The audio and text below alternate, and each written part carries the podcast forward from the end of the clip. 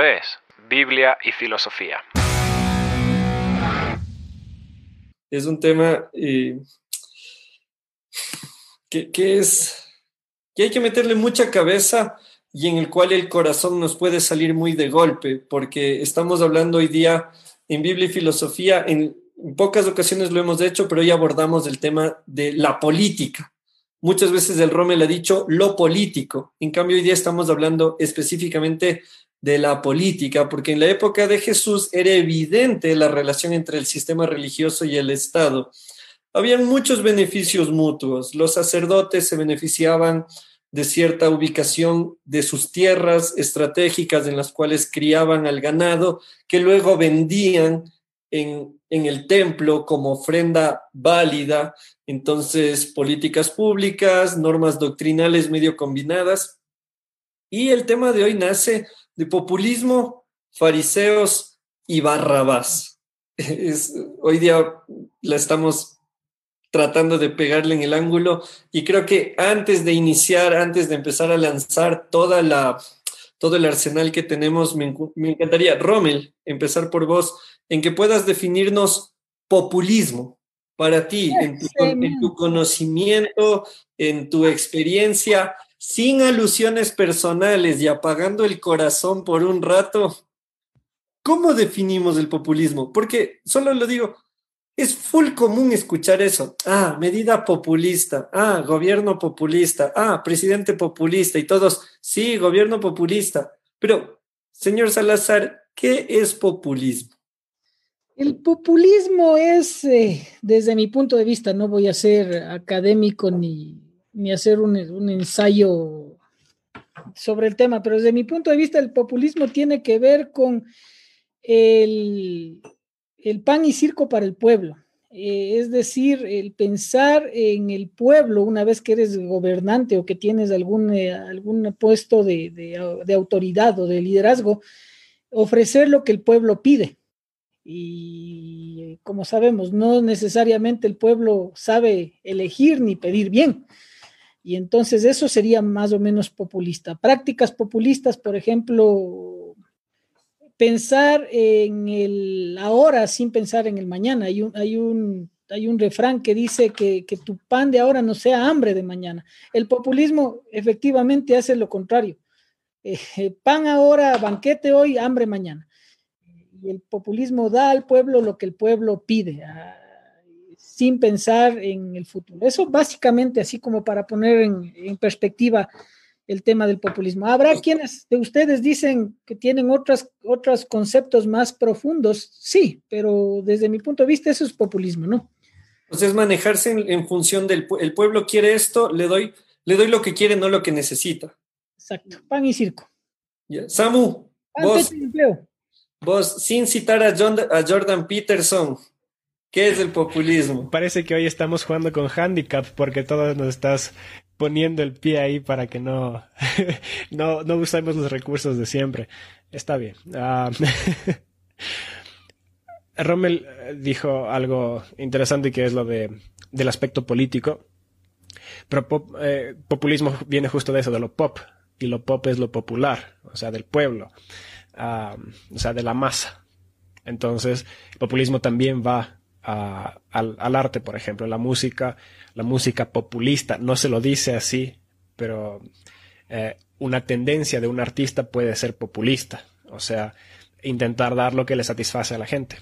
Y también voy por la misma rama que dice Rommel de que uh, ¿será que el pueblo sabe lo que quiere? ¿Será que... o el otro extremo sería, no, el pueblo no sabe lo que quiere, entonces voy a ser su padre y les voy a dar lo que ellos necesitan, no lo que piden. Entonces, populismo, paternalismo, y tienes tus opciones para tu democracia. Oh, oye, o sea, hablando, así hablando en chiquis de populismo, Rommel, me acordé cuando abrieron el fútbol en señal abierta, por ejemplo, eh, cuando regalaron mochilas cuando regalan colchones. Pero hay algo curioso, y aquí eh, creo que esta es una de las pocas ocasiones en las que las tres líneas políticas nuestras se van a combinar. porque ustedes saben, aquí hay derecha, centro, izquierda y centro, izquierda, izquierda, porque yo no soy de izquierda, izquierda, soy más centro, pero un poco más izquierdoso que el Rommel en ciertos aspectos. Pero, a, ver, con vos, Samuel, vos que, vos que eres fan. Vos que sabes. Sí, exacto. Vos que sí has estudiado esto. Es común señalarle a la, a la izquierda como populista. Es full común que los gobiernos o los políticos de derecha critiquen a sus antecesores si fueron de izquierda diciendo es que ellos los populistas, pero no es una práctica propia de uno de los lados, es algo, es como un comodín que lo usas cuando lo necesitas, seas de la línea y afiliación que seas. Exacto, porque te toca pensar en qué es lo que estás ofreciendo. O sea, por ejemplo, en Latinoamérica, lo que más se necesita es el tema financiero. Entonces, claro, si lo que ofreces es soluciones para la pobreza, generalmente a la izquierda es cuando ofrece ahí cosas. Eh, no sé, un ingreso básico para, para, todos, alguna cosa así, ¿no es cierto? pero, por ejemplo, te vas a los Estados Unidos o a Europa, donde el dinero no es tanto problema y el populismo tiene que ver más con lo que hizo Hitler, que es, por ejemplo, esta pureza racial, este conservadurismo de la cultura, o con Trump en los Estados Unidos, poniendo barreras mucho más fuertes para con el mundo para preservar eh, a los Estados Unidos como cultura. Entonces, ahí apelas a lo que el pueblo quiere y el pueblo gringo no necesita plata, el pueblo gringo lo que quiere es que no se meta todo el mundo. Entonces, definitivamente ambos bandos pecan de, de populistas. Siempre se va a dar lo que el pueblo en ese momento pide. y hay a veces pueblos que requieren mano dura, por ejemplo. Hay mucha inseguridad y entra un coronel militar a poner mano, mano de hierro. Entonces, claro, quizás no se identifique ni como lo uno ni como lo otro, pero entra justamente eh, Duterte. No, me acuerdo si es Felipe o Nicolás Duterte en Filipinas el pueblo está harto de, la drogadicción y de los narcotraficantes, y él entró con esa propuesta. Se le va a dar bala a todo el que esté metido en drogas. Sin juicio, sin nada, bala directo. Entonces, eso también es populismo, pero justamente para satisfacer lo que el pueblo quiere. Rodrigo Duterte, y aprovecho para saludar a mi tío Rodrigo, que me está. aprovecho para saludar a mi pana Eddie, que está cubriendo la célula. Bien, Y ahorita que hablaste de célula, yo tengo populismo de iglesia. ¿Sabes cuál es el populismo de iglesia? El que el, líder o el pastor predica lo que el pueblo quiere oír.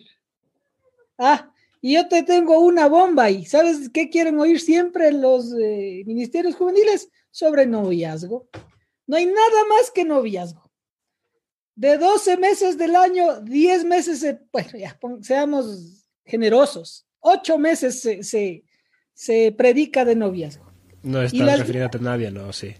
Y las, y las viejas confiables que tenemos los líderes, de diez viejas confiables que tenemos ahí guardadas para cuando te invitan, cinco son de noviazgo.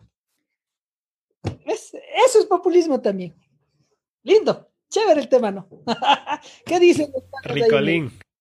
Solo tengo que aclarar que hoy el Rommel no nos pidió que le interrumpamos cuando hable del establishment evangélico, así que hoy él es dueño de su silencio y de sus palabras. Así que si es que alguien necesita un comunicador social, Rommel Salazar desde mañana a las 3 de la tarde está a disposición de servirte a ti y a tu organización. Digo. Y eso que no digo que la legalicen para hacer ropita.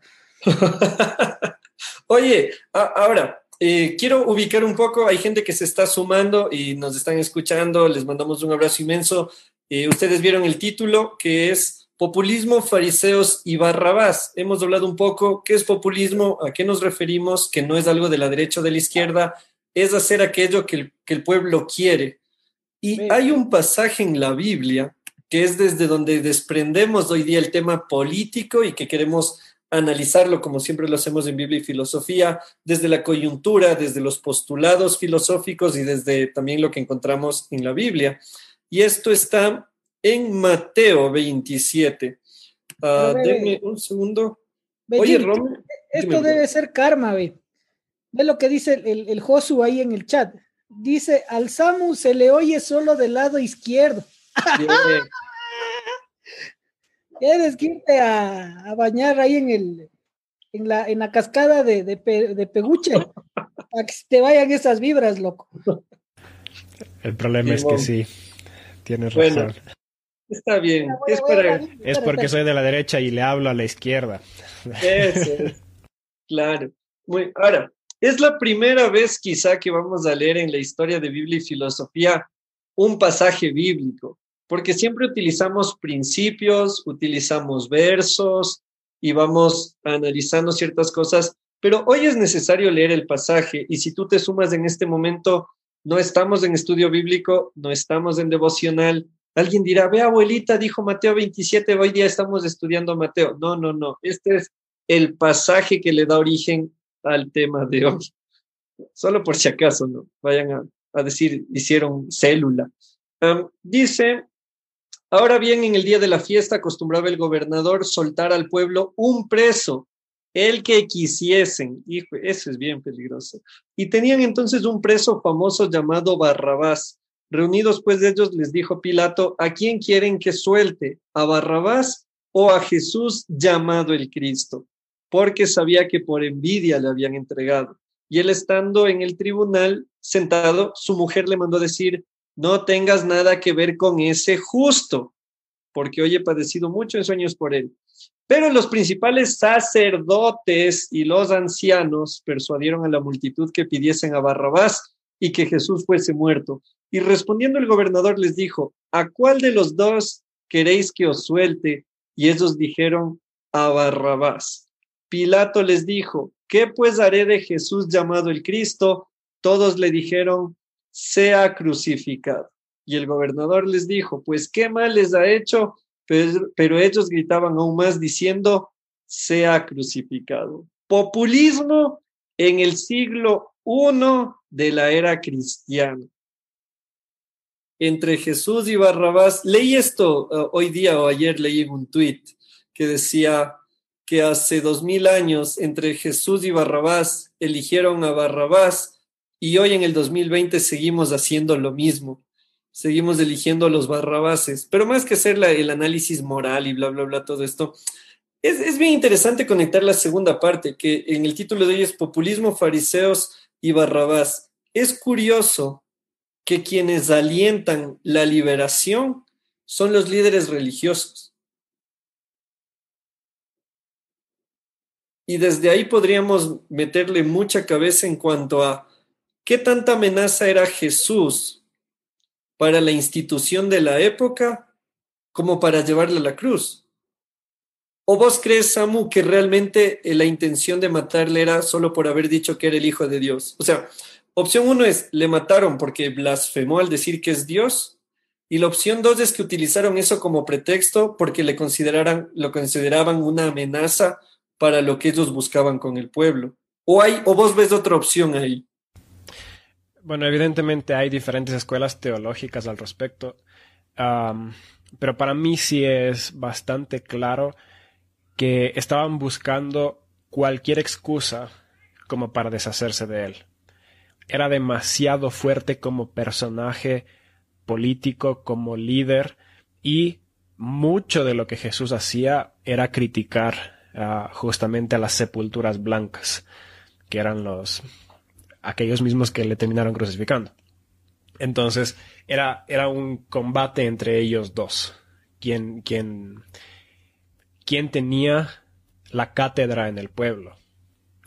Entonces, eh, al comienzo, cuando Jesús arrancó su ministerio, él estaba ya ahí en, el, en la sinagoga y él comienza a leer el pasaje de Isaías donde dice que el Espíritu del Señor está sobre mí para dar libertad a los cautivos, papá.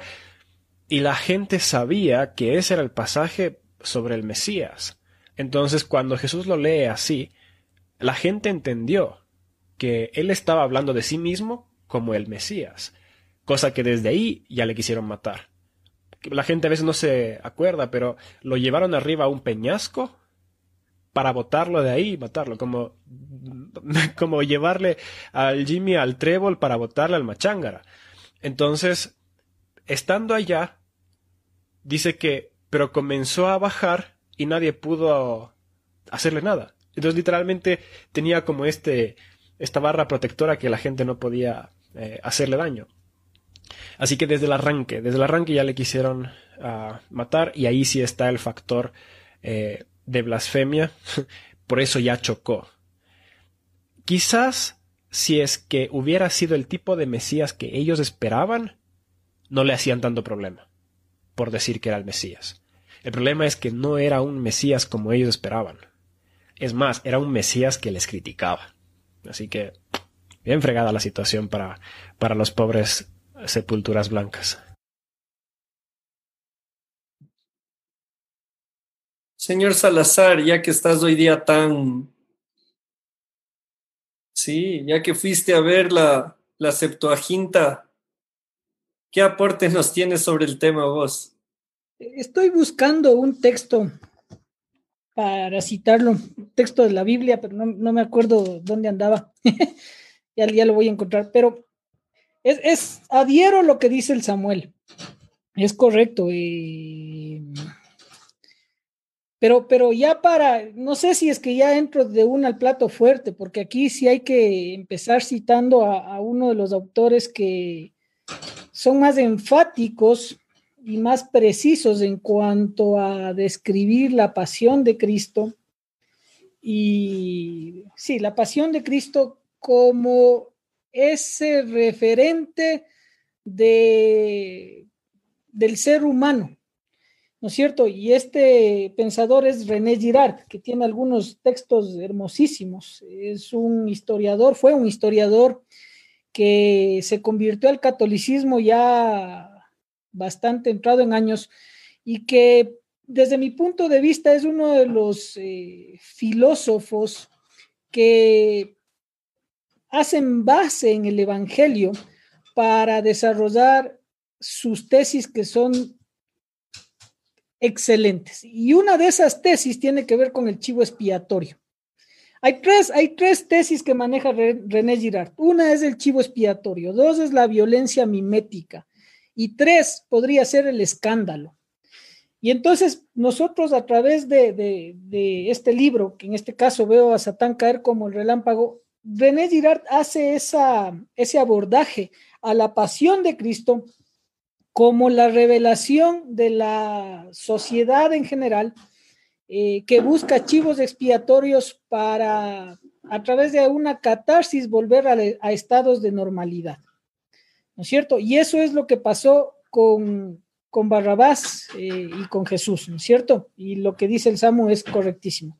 Y nosotros podemos ver hoy más que nunca cómo diariamente estamos expuestos, enfocados en nuestras propias vidas a chivos expiatorios. Usamos chivos expiatorios para eh, tratar de volver a la normalidad las cosas que están eh, en un proceso de escándalo. Viste que ya utilicé las categorías de él.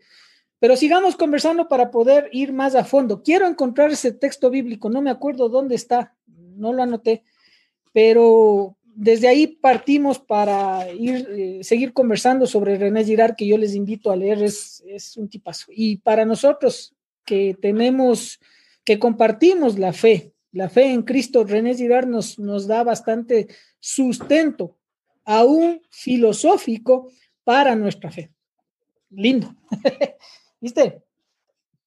Hay algo también que sucede en esta escena de la que estamos hablando hoy día del populismo eh, y de toda esta petición de Barrabás, y es algo que, que el Samu no ha dormido, va dos semanas sin dormir, soñando con poder decirlo hoy, y es que fue evidente la ira a fuego lento que tenía el pueblo. Porque una cosa es que el pueblo pida pan, otra es que el pueblo pida circo, una cosa es que el pueblo pida fútbol en televisión abierta, pasó en Argentina, pasó en Ecuador, pilas, hay maneras de conseguir votos. Eh, Y ojo que lo han hecho, un, puedo criticar a todos los gobiernos posibles, todos han hecho alguna medida populista por si acaso. Entonces, pero Samu, es bien interesante. ¿Qué, sí, ¿Qué está haciendo Donald Trump? ¿Qué más populista que ese man? Sí, es verdad. Y no, pero el man es un estratega de la comunicación también. Y bueno, otro día hablamos de eso, ¿no? O sea, es un estratega. O sea, es un estratega a nosotros los comunicadores nos cae mal, porque el man sale y dice cualquier cosa, pero acapara todos los titulares mundiales.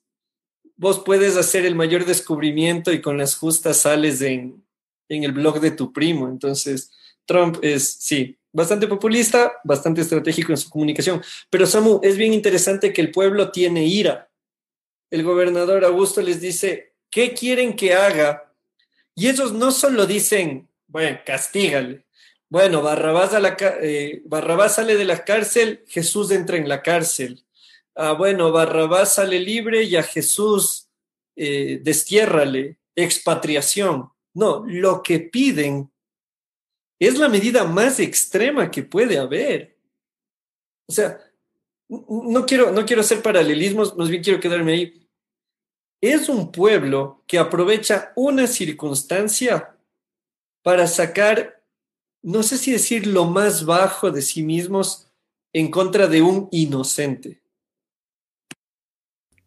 He estado escuchando a un autor, un autor, bueno, es un, es un neurocientífico que se llama Andrew Huberman.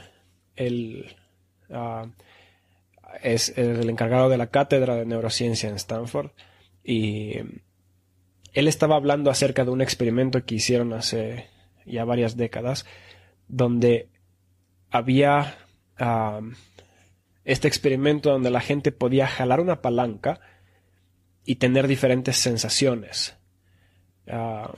jalaban de una palanca, entonces podían comenzar a emborracharse. Jalaban otra palanca, podían tener placer sexual. Jalaban otra palanca, podían sentir ira. Y así algunas. Entonces estaban justamente estudiando el, el circuito nervioso y que estimulaba la segregación de dopamina, que es lo que nos hace sentir bien. Por eso se dice estamos dopados. Ah, y, y, claro, hoy, hoy entendemos, por ejemplo, en redes sociales, el algoritmo, lo nuevo, cuando vas scrolleando para abajo, suelta eh, pequeñas cantidades de dopamina y oxitocina y tales, entonces se vuelve adictivo. Y uno pensaría que el trago, que las drogas, que el sexo son súper adictivos. Y sí, lo son, pero lo más increíble fue que la gente lo que más buscaba era sentir enojo. O sea, la gente sentía, no sé, una adicción más fuerte aún que a, a estos psicotrópicos y otras vainas, al enojo, a la sensación de ira. Y si te das cuenta, uno no disfruta las malas noticias, pero está ahí, busca y busca y busca lo último en política y vainas así, porque genera esta sensación de enardecimiento. Y el ser humano tiene esta situación donde quiere enojarse. Ahora yo estoy siguiendo en los Estados Unidos, por más que conozco todo esto y procuro evitarlo porque se me amarga el día, igual termino regresando y todo el tiempo estoy pendiente de la situación de los Estados Unidos con esto de los Black Lives Matters. Y he venido siguiendo el desarrollo ya durante varios meses. Y es una cultura, no me acuerdo quién lo mencionó, pero es la cultura del outrage. Y outrage es una palabra difícil de traducir al español. He leído varias traducciones, pero ninguna es exactamente lo que... Pero tiene que ver con esto Ah, que te altera, que te indigna, que te enfurece, todo al mismo tiempo. Entonces, la gente que logra apelar a este outrage de la gente está pegándole a un nervio bien profundo. Trump le pega eso. Ah, es esta indignación. Pero al mismo nivel, la gente que está moviendo el Black Lives Matters también está incitando todo el tiempo. Y los medios gringos, Fox News por un lado, la CNN por el otro lado, los dos tienen su público y apelan justamente a eso, a incitar, incitar, incitar. ¿Cuál es el problema de todo este, de esta cultura del outrage? Que nadie está tranquilo para pensar. Los judíos no estaban tranquilos cuando estaban tomando su decisión. Poncio Pilato sí. Él estaba muy calmo, porque los, los romanos, en especial los gobernadores romanos, tenían la escuela de los cínicos, de los estoicos, ah, de los epicureanos, y parte de esto era justamente tener tanta calma como para poder enfrentar los problemas y tomar buenas decisiones.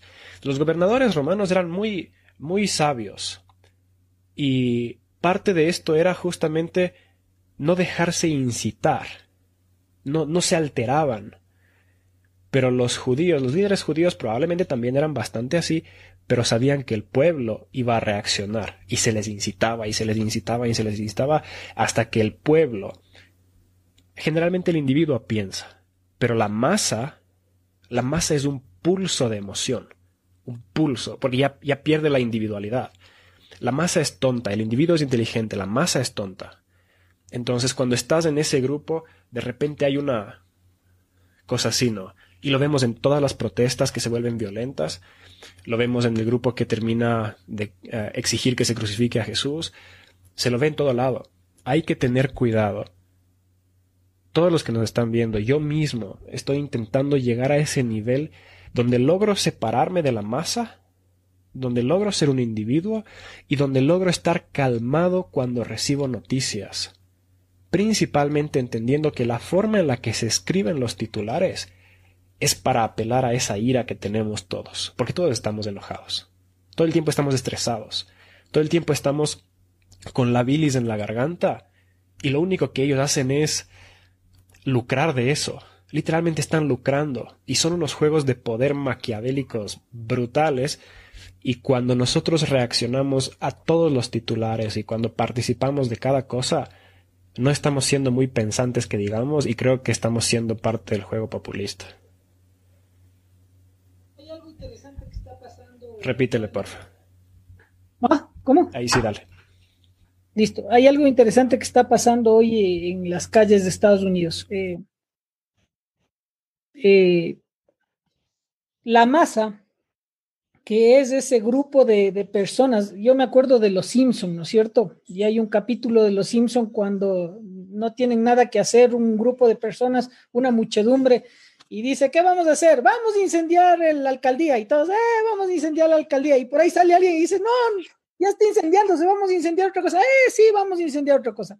Hay una película también boliviana, que ya se me fue el nombre ahorita, que, que tiene una imagen parecida a esta, donde una masa eh, sale eh, a hacer justicia por su propia mano ante unas personas, una señora en ese en ese contexto de la película se llamaba la chilena, que era la, matrona, la dueña, la gerente de, una, de un prostíbulo. Entonces, ese pueblo muy devoto salía a, hacer justicia por su propia mano, porque estaba manchando la moral del pueblo. Pero entonces, ¿qué es lo que pasa en Estados Unidos? La masa ya no está solo en las calles, sino la masa está entrando a lugares donde están los individuos. ¿Y qué es lo que vio ahora en, las noticias ahora? Que, por ejemplo, entran a un, a un restaurante y les piden que quienes están apoyando las vidas negras levanten la mano. Y quien no lo hace es automáticamente juzgado en ese momento por una masa. ¿Qué tal? Eso es lo que está pasando y eso pasa. Y interesante lo que dice el SAMU.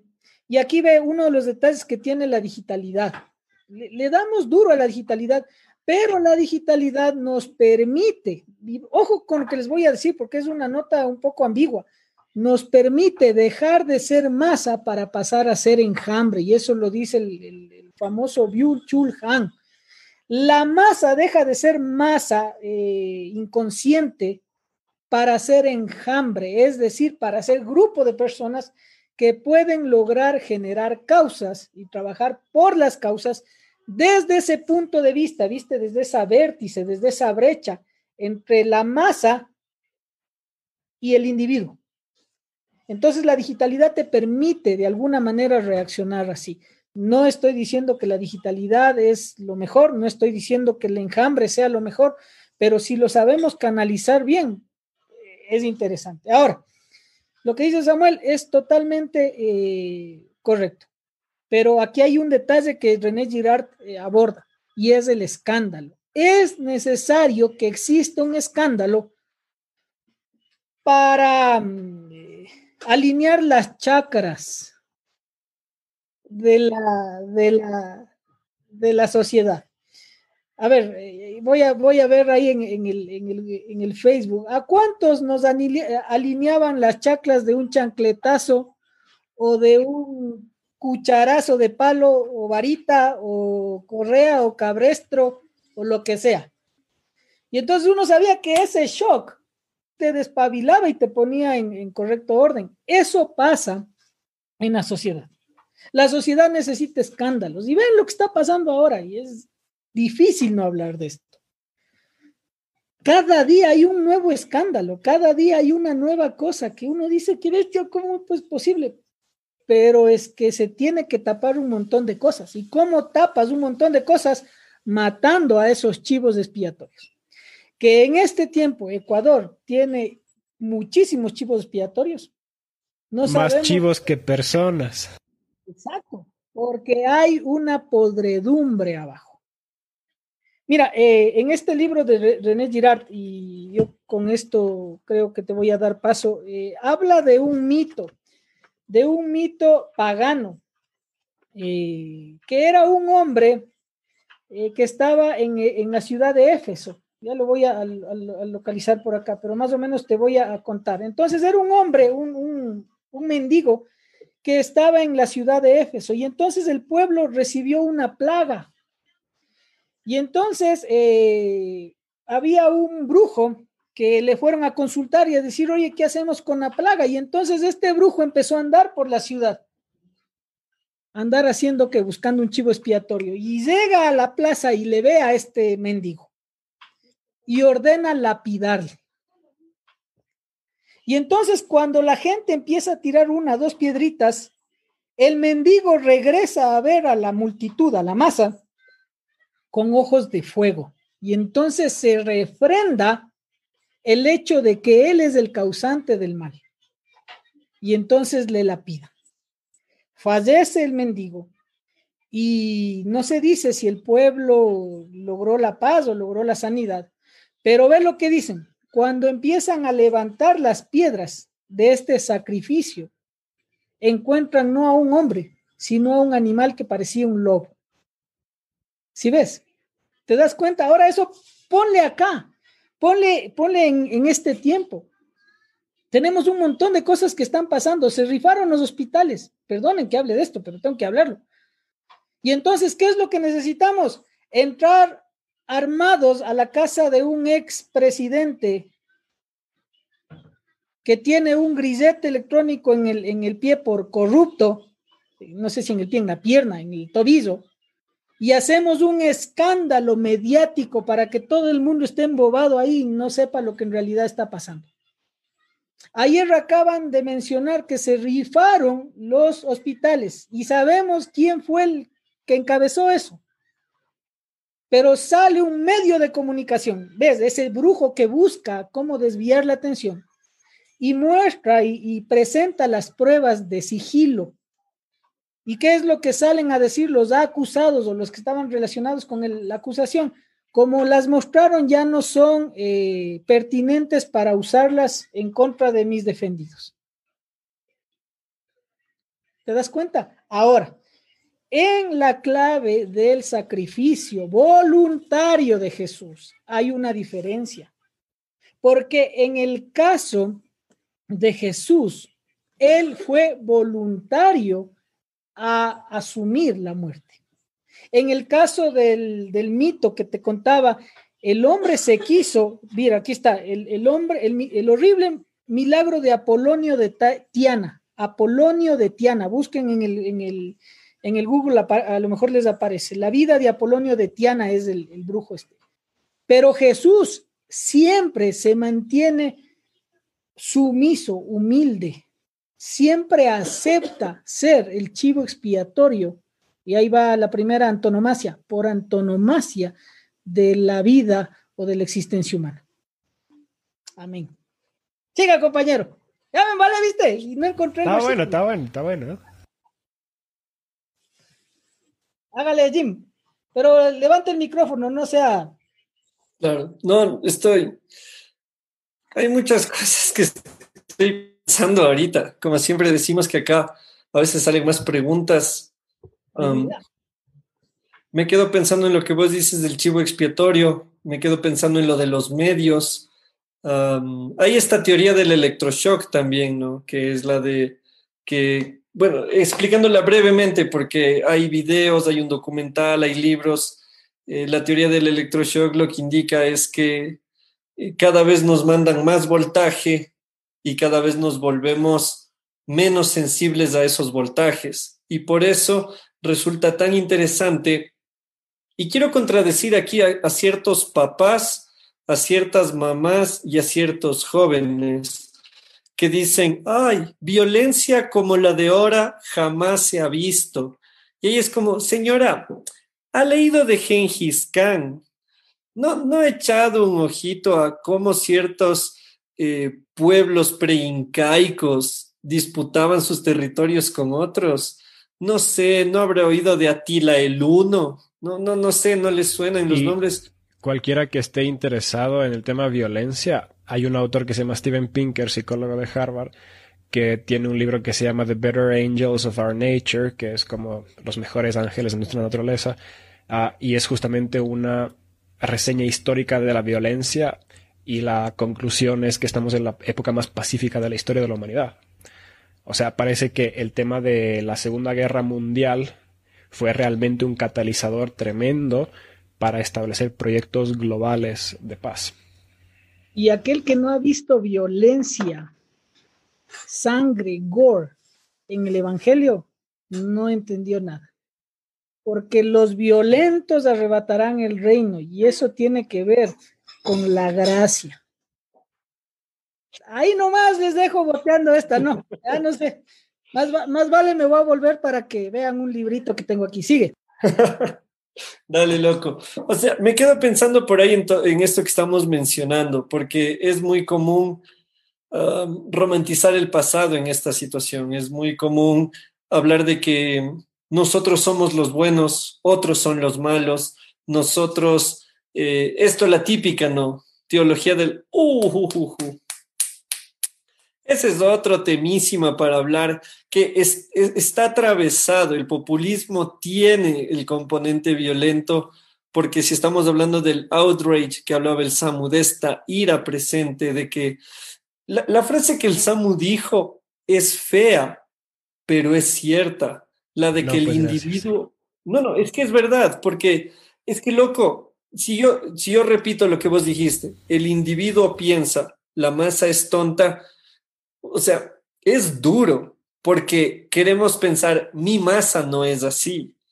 Y yo no, tú sí, yo bueno, tú malo. Me gusta esa frase de Facebook. Siempre menciono frases de Facebook. O sea, sí leo otras cosas ya, pero las de Facebook ya les llevan al nivel de síntesis máximo y por eso se me quedan.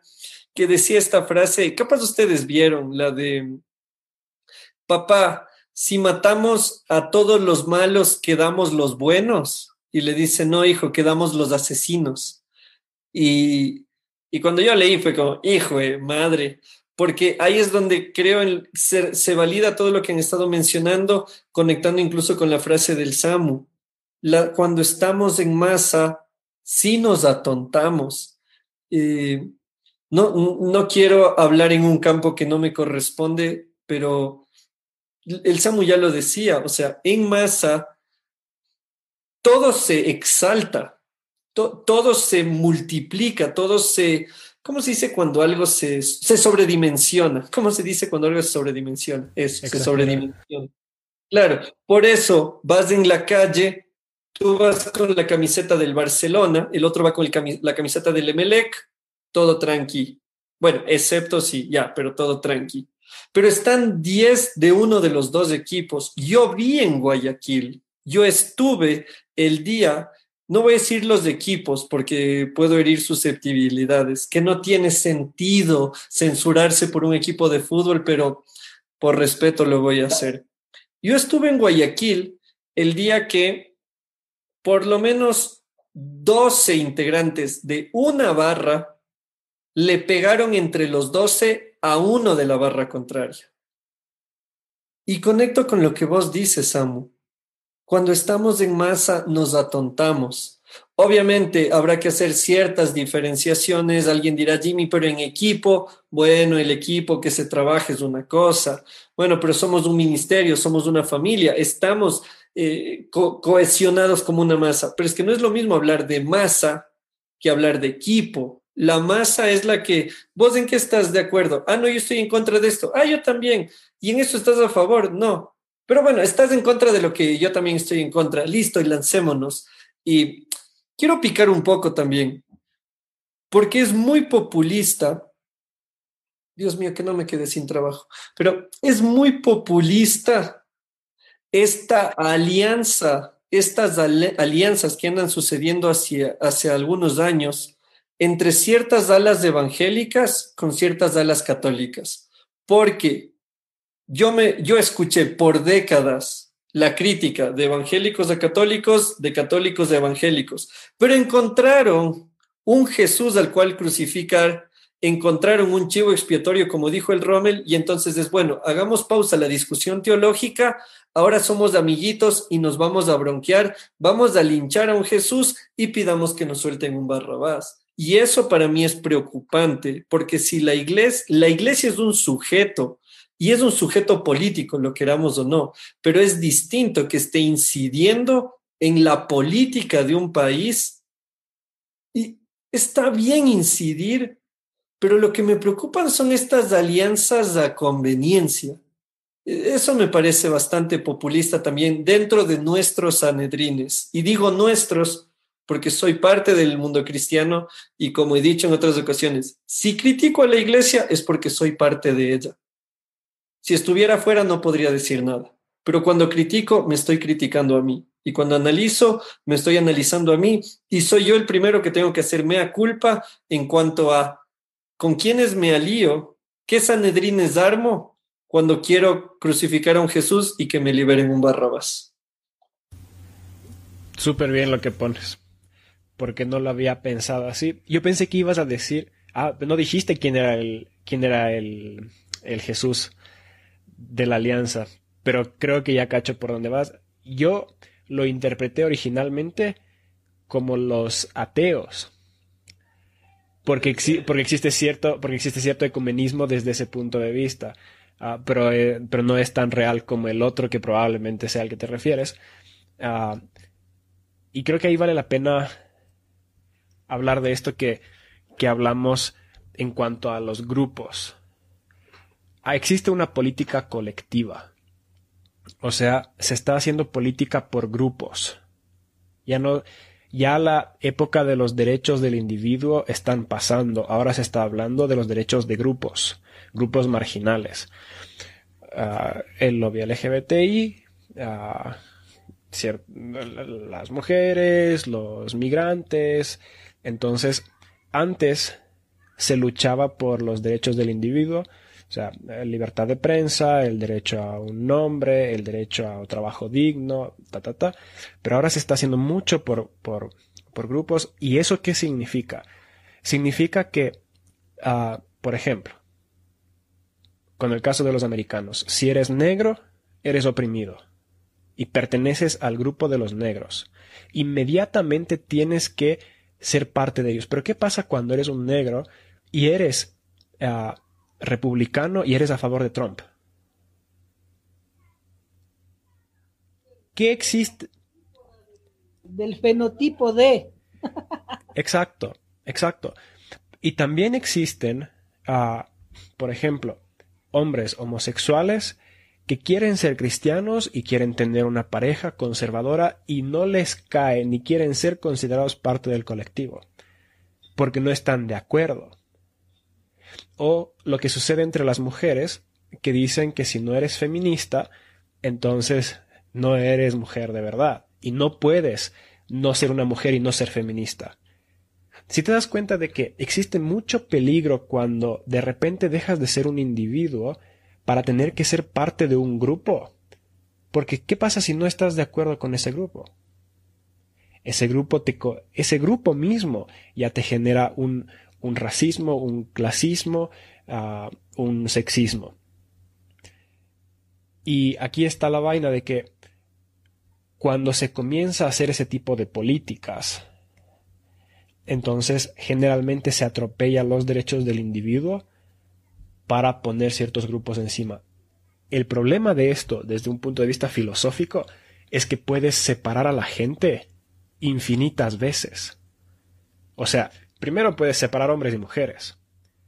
Pero entre un hombre, a ver, entre un hombre y una mujer, ¿quién es el oprimido? Ok, según la narrativa actual, la mujer. Pero ¿quién es más oprimida, una mujer blanca o una mujer negra?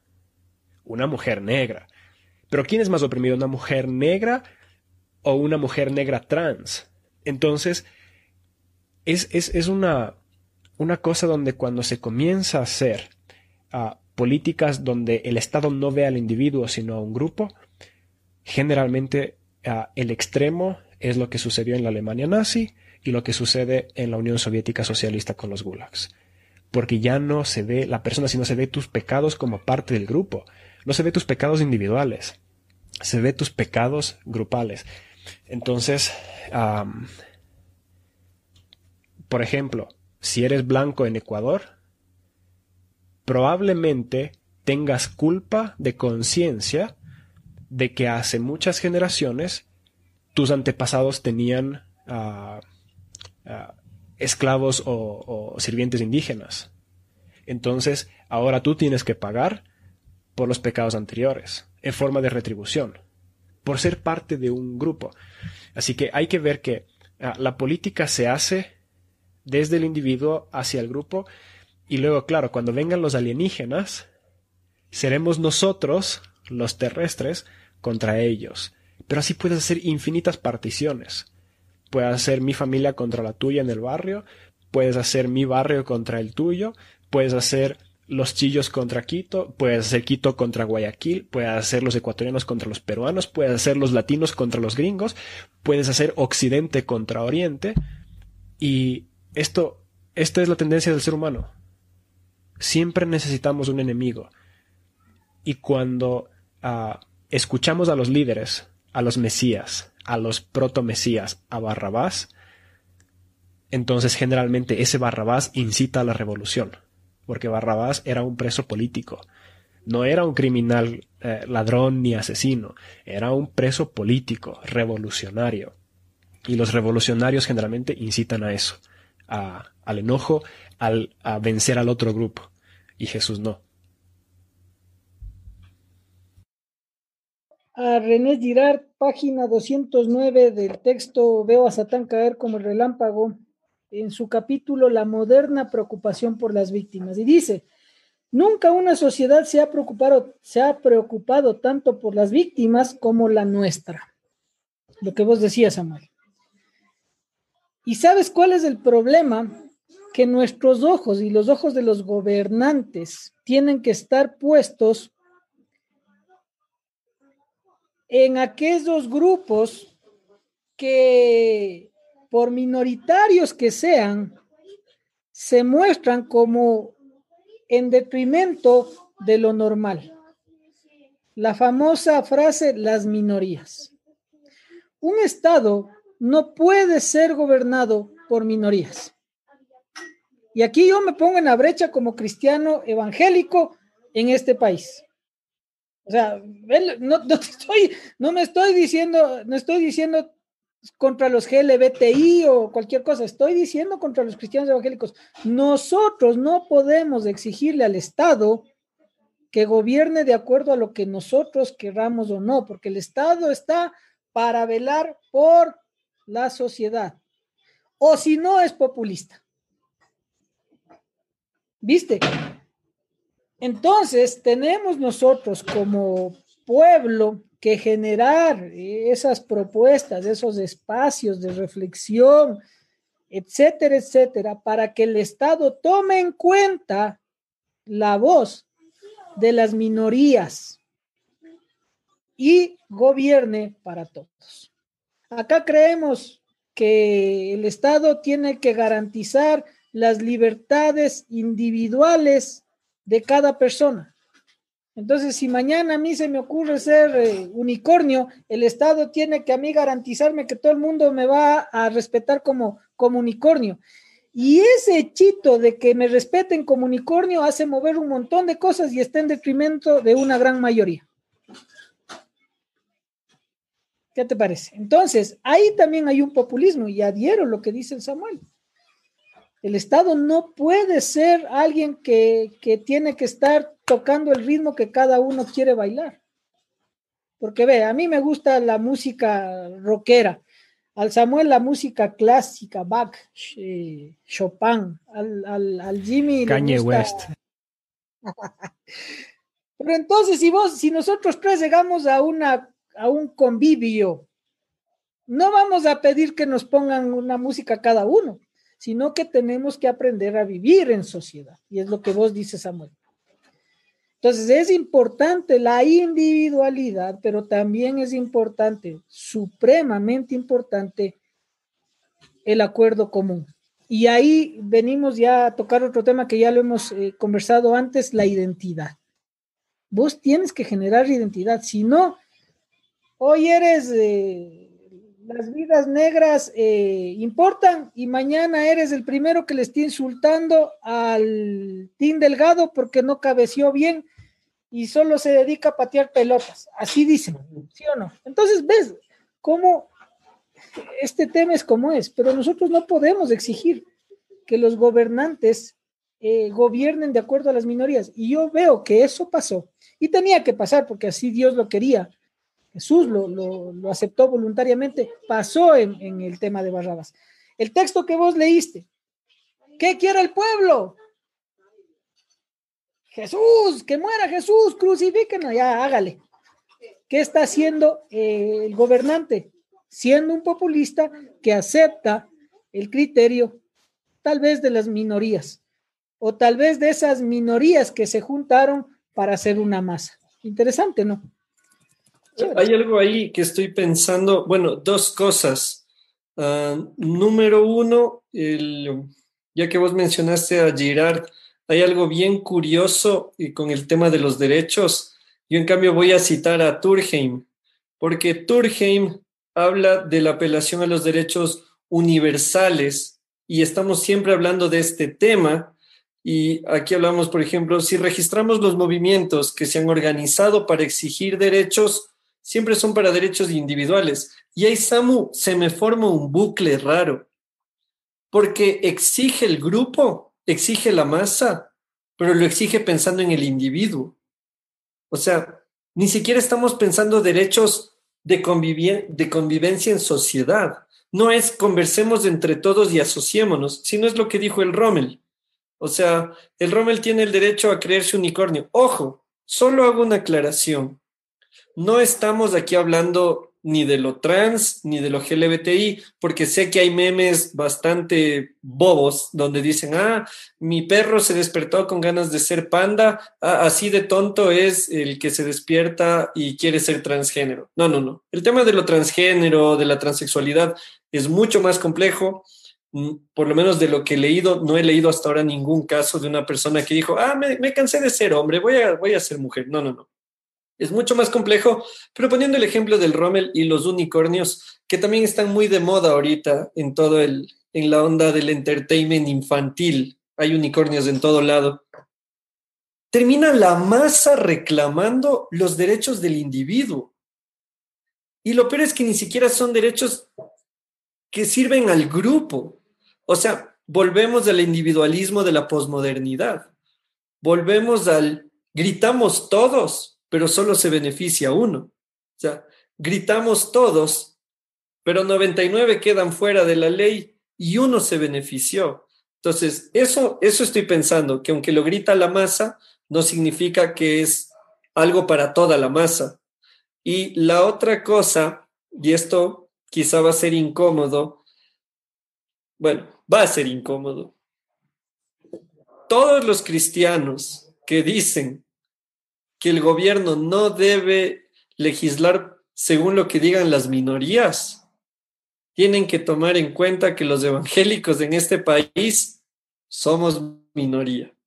Así que el rato en el que sale, el rato en el que salen la, comunidad LGBTI, no sé, los ateos, salen quien sea y nosotros, no, el país no se puede gobernar según las minorías. ¿Y quién lo grita? Una de las minorías más minoritarias religiosas de este país, los cristianos evangélicos. Somos minoría, pero ahí, Samu, estoy pensando con lo que hablábamos hace un ratito. ¿No será por eso que andamos haciendo alianzas con la comunidad católica? para no sentirnos 2%, sino para colarnos en el 91% de ellos. No, el 91% es creyente. Me bronqueo en todo con los católicos. Ojo, no yo, digo en general, alguien dice, ah, se bronquean en todo con los católicos.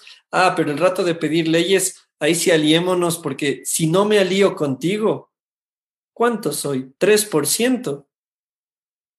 Hasta donde yo tenía entendido en el Ecuador éramos 2 millones, el 2% de la población era evangélica. Y si nos como minoría, no nos pararían bola en ningún lado. Entonces creo que también podría ser, dejo la inquietud, podría ser populista la alianza evangélica con ciertas alas católicas para no sentirnos tan menos como en los números somos. Aquí está, se está eh, generando una conversación interesante eh, en base a tu pregunta y en base al comentario de Luis y de mi mejor amigo el Brian. Ah, Luis dice, exacto, el gobierno no puede gobernar para las minorías. Estoy de acuerdo. Y Brian dice, ¿y qué hacemos con las minorías que son reales? Entonces, ¿las seguimos tratando como minorías? ¿No se las reconoce? Todos en algún punto de la historia son parte de alguna minoría también es correcto. Entonces, ahí regresamos a esa pregunta, bueno, a esa pregunta, a esa paradoja que les puse al comienzo. Y hay mucha gente que le gusta decir que ya no existe izquierda y derecha, sino que existe un cuadrilátero o que existe un tema casi tridimensional en la política y todo lo demás. Pero es que es eso. Cuando tienes que gobernar, tienes que tomar decisiones entre opciones de hacia qué dirección vas. O primas lo uno, pero es a costa de lo otro. Si gobiernas para la mayoría absoluta, entonces generalmente es populismo. Si gobiernas para la minoría, es lo que se conoce como la tiranía de las minorías.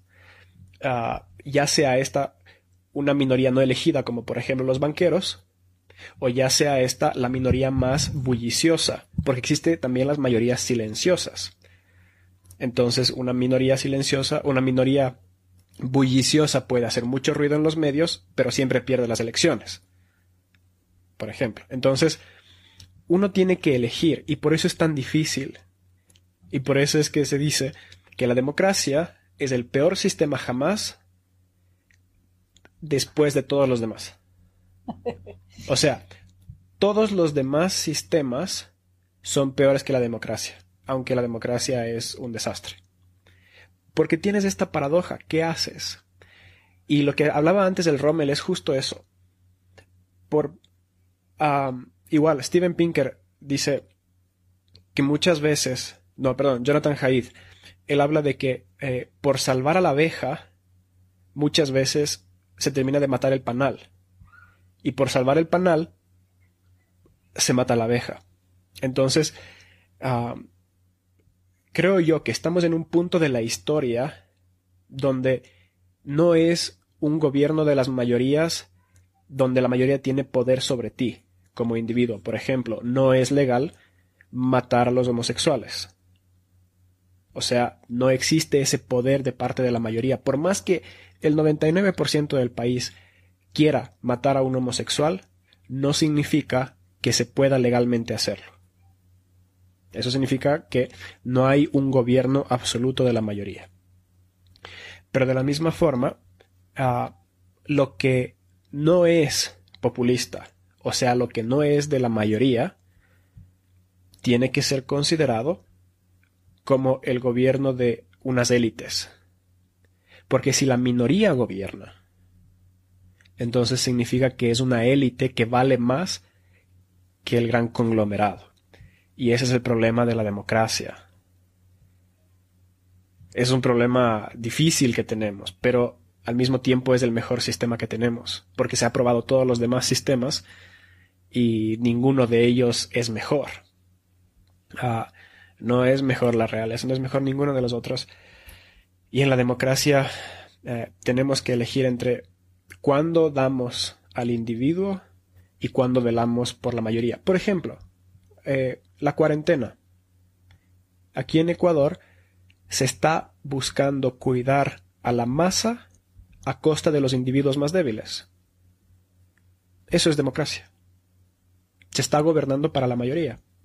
Y si es que algunos tienen que pagar con la vida con eso, ¿qué haces? ¿Salvas al individuo a costa de la mayoría entonces? ¿Qué opciones hay? Aparte de esta, ¿qué alternativas hay? O es la mayor parte o es la menor parte. Y la ética utilitarista es eso. La vida de seis personas vale más que la vida de cuatro. y es lo que conversábamos la otra vez en el tema de ética. Pero y eso que no le sumamos las variables, porque si uno dice, si de esas diez vidas, cuatro son jóvenes de 25 años y seis son adultos mayores de 87, la ética utilitarista nos va a hacer salvar a los cuatro de 25. O sea, es, es una vaina. Yo, yo quiero yo quiero citar a uno de los seres más iluminados de, de la última década, tal vez, un poquito más. A uno de los filósofos más importantes que tiene este mundo actualmente vivo. Y ¿Qué es, a decir? Y es Matt Groering y, y, sus, y los que les hacen los guiones. Hay un capítulo Debería aprenderme el nombre de los capítulos. Hay un capítulo en que el Bart se porta mal y el Homero Simpson está en el, en el auto, ¿no? Y entonces no habían cenado los chicos. Y entonces eh, iba el, el, Homero y dice, ¿qué vamos a comer? Y el, el, el Homero dice, para, para la Lisa que se portó bien pizza y para el que se portó mal, veneno. Y entonces Lisa dice, y vamos a parar dos veces. Dice, no, no vamos a parar dos veces. ¿Y entonces qué vamos a comer? Pizza. No, veneno. ¿Te das cuenta? Eso es lo que pasa cuando tratas de gobernar a dos personas. Y me pasa aquí en la casa. Con, Lisa y Bart. Con Lisa y, y Barto, que está ahí adentro. ¿Viste? No podemos hacer eso. Tienes que ejercer justicia al, al grupo al, al, al, núcleo, al concepto, al, pueblo en general. Y no puedes estarle dando pizza al uno y veneno al otro. Y eso es lo que pasa actualmente acá. Ve esas papeletas de votación. Son veneno y pizza, veneno y pizza, veneno y pizza. Es risible oír lo que están proponiendo, los planes de gobierno que dice Samuel. Queremos salvar la abeja, estoy parafraseando, matando el panal. O sea, vota por mí y le hago al Barcelona campeón de la Libertadores. O sea, loco, ¿qué le pasa? No, porque el Estado está para velar. hasta, se fue. Parafraseando, matando. Viene uno de los hombres más ricos del, del, del, Ecuador a decir, ya que chu, ya que chu. Y esa es la, la, la nota de campaña, porque eso no es que se le salió. Es una nota bien puesta porque quiere ser populista, porque quiere parecerse al pueblo. Entonces, hay, hay un montón de notas y nos hacen ver eh, este tema, ¿no? Cómo la, realmente lo que, lo que tenemos es pan y circo. Y por eso, compas queridos, es necesario que nosotros desde nuestras propias trincheras sepamos hacer juicios críticos a todas las cosas, empezando desde nuestros puntos y empezando a criticarnos a nosotros mismos. Porque si no, estamos eh, llamados, estamos eh, sentenciados a repetir lo mismo. Y de aquí va a haber un Biblia y filosofía con ustedes en 20 años donde ustedes estén hablando lo mismo y no se ha avanzado nada. Pero es necesario ya empezarlo a hacer. Jacques Ellul, eh, filósofo, sociólogo, creo que era francés, ya apostaba por el anarquismo cristiano. Y por ahí ha de haber algunos que, fin, anarquismo, viva la patria, liberación. No. Jacques Ellul, cuando habla del anarquismo, es el desconocimiento a un Estado, como dice el Samuel, que gobierna en base a, lo que le conviene. Pero Jacques Ellul, hablaba de que el, pueblo, sobre todo el pueblo cristiano, tiene que organizarse y buscar relevos que siempre están eh, rindiéndose cuentas los unos a los otros. En el concepto de amor por el prójimo, ¿viste? Pero si no tenemos amor por el prójimo. Y ese es el gran problema. Yo tengo un, pana que hoy se mandó una máxima de vida. Porque le digo, oye, qué bacán cómo sirves, y el man me dice, ¿cómo era que me dijo Samuel? Si no, si no, ¿cómo era? ese amigo que tenemos en común. Sí. De nada sirve el amor si no es útil. De nada sirve el amor si no es útil. ¿Y cómo es útil? Primera de Juan 3:16, dando la vida por tus hermanos. Por eso es que minutos antes, aquí en la casa se armó el relajo, porque entre hermanos se, se armó la de Caín y Abel. Y entonces salió la Fer con la, con la chancla deschacradizadora a repartir a los dos, ¿viste? Porque ese tema del amor está por sobre todas las cosas. Y aquí es lo paradójico, ¿no? ¿Cómo regresas del amor a través de un embarazo? Teniendo un escándalo y buscando un chivo expiatorio, en este caso dos. Porque no son las personas, sino sus actitudes las que generaron el escándalo.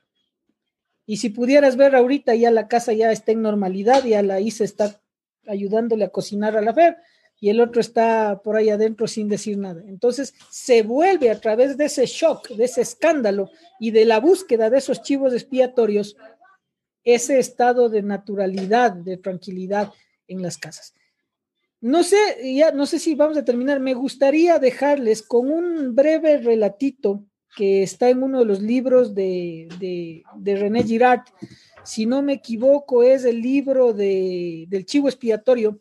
Lo voy a buscar y, déjame compartirles esto, porque mira, una cosa que está, nos está pasando también, saliéndonos un poquito del tema del populismo, es el tema de creer que las pestes son producidas por la ira de Dios.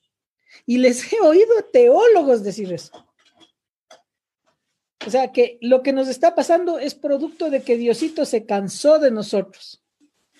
Se cansó de que esas minorías estén pidiendo las cosas y que estamos tratando de buscar chivos expiatorios para, para evitar eso. Y, y ustedes saben, compas queridos, quiénes son esos chivos expiatorios.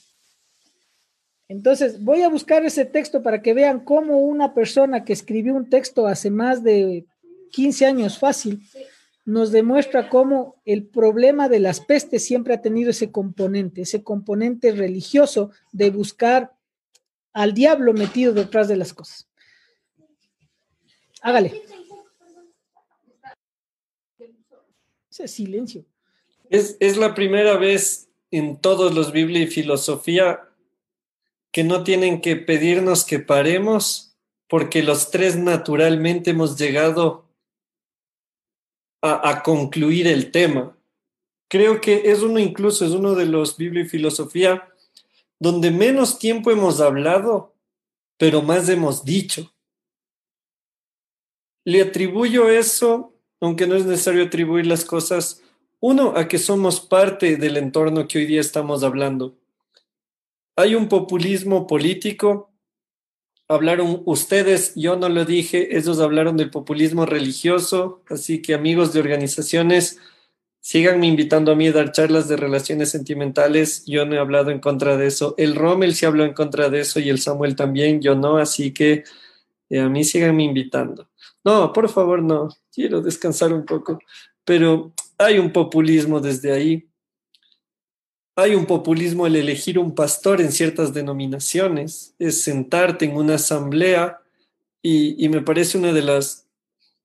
Hoy estoy pegándole bastante, perdónenme, esta semana es cuando soy más Jimmy que el resto del mes, pero hay, hay iglesias donde se evalúa al pastor según su capacidad para predicar. Sea, si predica bien, queda elegido. Y es como que digo, man, si fuera por eso, que le lleven a Daniel Javif a Leywood. Claro, si fuera por eso que les lleven a Andrés López y que cambie la pelota de letras y le haga la Biblia de letras y tendríamos un predicador saso con un montón de números en YouTube y en Facebook. Pero el populismo es parte de, no sé si de todos, pero de muchos entornos de los que somos parte. La iglesia, instituciones educativas, las instituciones políticas. Yo me quedo uh, sumando al desafío, a lo que Rommel plantea, yo me sumo al desafío que dijo el Samu al comienzo, el tema de ser individuos pensantes.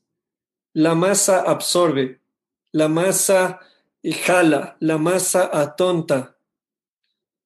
Pero si la Biblia habla de un dominio propio y no de un dominio colectivo, entonces esa es una invitación nuevamente para que yo ejerza mi capacidad de razonar, mi capacidad de pensar, y aunque todos griten Barrabás,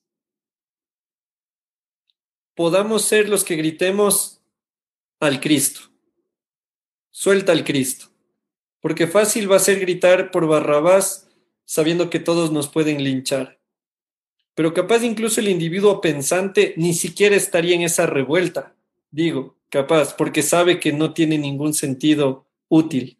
Entonces, creo que debemos volver a lo que dijo el Samu, dejar de ser masas que se dejan atontar y volver a ser individuos pensantes. bacano, bacano estuvo el tema y sé que hay varios que quizás entendieron algunas cosas que quizás no quisimos decir pero que cuando se habla de política es un poco engorroso, es, es pantanoso el terreno. Y, y, la verdad es que, a ver, tengo, tengo tres frases que son espectaculares sobre cuál es mi doctrina real sobre la política. Porque eso es Biblia y filosofía. Entonces, uh, a ver, primero es casi imposible separar populismo de democracia. Porque democracia por sí mismo significa el gobierno del pueblo, de la mayoría. Entonces ahí está el populismo metido sí o sí, para bien o para mal. Entonces, ah, quizás se complicó un poco y se puede malentender algunas cosas, pero es porque cada uno de nosotros tiene diferentes pensamientos acerca de la política y para qué debería ser la política y cómo se debería utilizar la política. Entonces, por eso es que es un poco complicado aproximarse al tema. Pero estas tres cosas para mí son muy ciertas. Uno es una frase de eh, Naval Ravikant, un, indio que es eh, inversionista en Silicon Valley, ah, y él dice, no podemos, más bien, ah, no hablo de política porque en la política solo hay extremos y la verdad está en los detalles. Entonces, yo personalmente, a estas elecciones, lo que más estoy buscando es justamente que la gente deje de pensar en los políticos y la institución estatal, porque no, no es eso lo que controlamos ni lo que podemos mejorar ni nada. Lo único que podemos mejorar somos nosotros mismos. Entonces estoy intentando poner un espejo a la gente para que deje de ver a los políticos y se vea a sí mismos. Es, es hipócrita buscar el chivo expiatorio. Entonces, la primera frase de Naval Ravikant, ah, no hablo de política porque en la política solo hay extremos y la verdad está en los detalles. Dos, ah, un, periodista gringo que se llama eh, Mencken, él dice lo acerca de la democracia. Uno, que la democracia es la patética creencia de que ah, la patética creencia en la sabiduría del grupo basado en la ignorancia del individuo. O sea, que supuestamente los individuos que en realidad no son la gran cosa, cuando se juntan a tomar decisiones, hay algo bueno ahí. que hay sabiduría ahí. Pero si sumas ignorante más ignorante no da sabio. Entonces lo pone bastante seco. Y la otra frase de él mismo es que ah, la democracia es la teoría de que la gente común sabe lo que quiere y que lo merece bien y duro. Entonces, ahí está eso. Populismo, democracia y la incapacidad del individuo de realmente estar a la altura de un sistema como la democracia.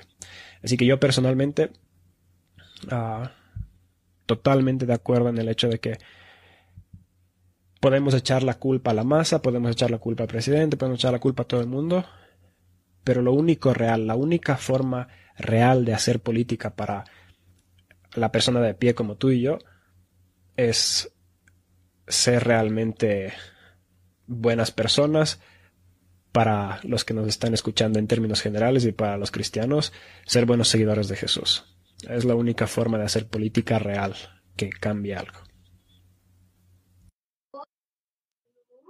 El sermón del monte tenemos que aprenderlo de pe a pa y ahí está el manual y las palabras de nuestro Señor guiándonos. El amor al prójimo, la unidad.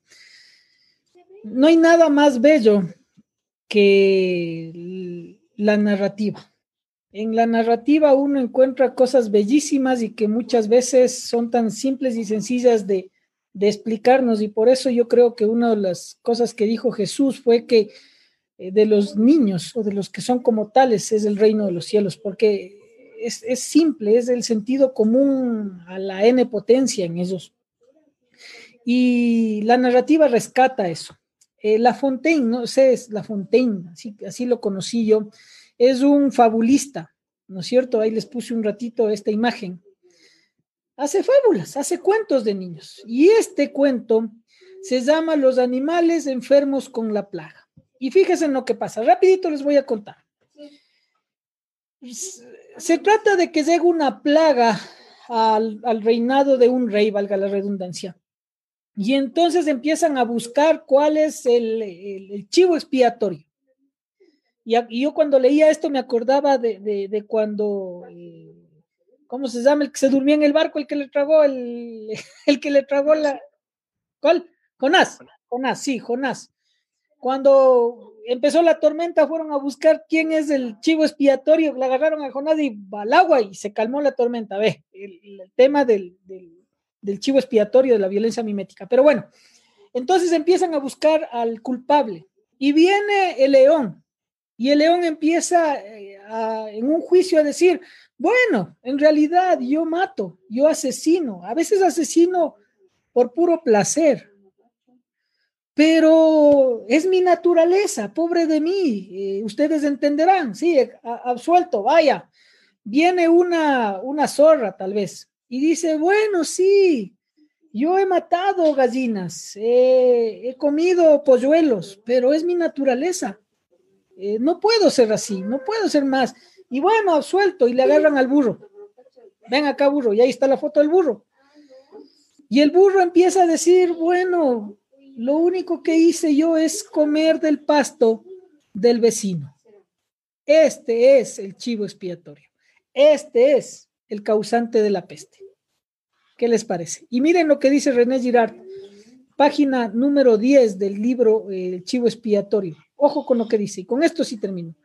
El fabulista, hablando de, de La Fontaine, nos hace asistir al proceso de la mala fe colectiva, que consiste en identificar la epidemia con un castigo divino.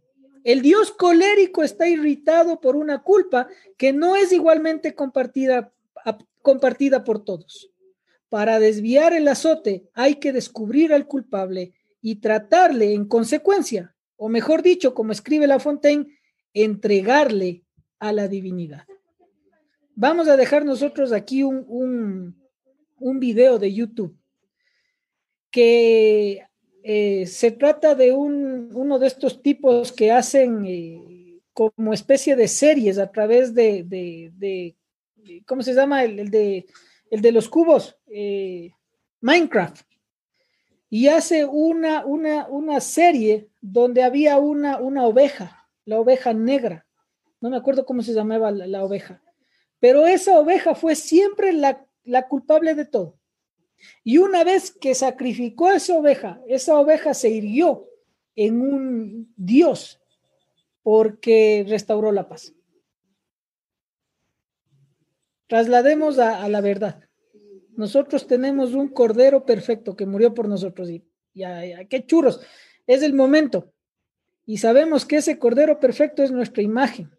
O sea, debemos ser a, nuestra, a esa imagen y semejanza. Y como decía el Samuel, tratar de seguir esos pasos, tomando en cuenta de que lo que ese cordero perfecto que murió por nosotros, lo que hizo es enseñarnos a amar, amar al prójimo y a cuidar de los nuestros. Vean nomás, lindo. Ahí vean, eh, lean a La Fontaine este cuento y vean, alguna vez tenemos que hablar nosotros de la narración eh, infantil. El principito es algo que está aquí en la punta de la lengua y quiero, quiero, quiero leerlo a la luz de, la filosofía y de la fe también. Eso es, a La luz de la luna, amigos. No te pido la luna. Esa música. Gracias, gente, por un encuentro más. Eh, mucho para pensar hoy día, mucho para meter cabeza, mucho para... No sé, creo que este es uno de los programas o de las conversaciones más densas en cuanto a condumio que hemos tenido, por todo lo que se ha dicho y sobre todo por el desafío que tenemos frente al tema. Eh, alguien por aquí nos decía que, tiene, o sea, cómo analizamos el tema de las masas y conjugarlo con congregarnos. Y lo dijimos hace un ratito, o sea, el problema no es congregarte, el problema es que aísles tu criterio para adoptar un criterio colectivo sin analizarlo. Entonces, ya que el dominio, según la Biblia, es propio, entonces la idea es, si somos parte de una congregación, de una iglesia, de un movimiento, de un grupo, de una empresa, de un condominio, de un barrio, de una ciudad, lo que sea, es chévere ser parte de un grupo, es chévere ser parte de una comunidad, pero no es chévere que nuestro pensamiento sea absorbido o anulado para pensar solo lo que los demás me digan que piense.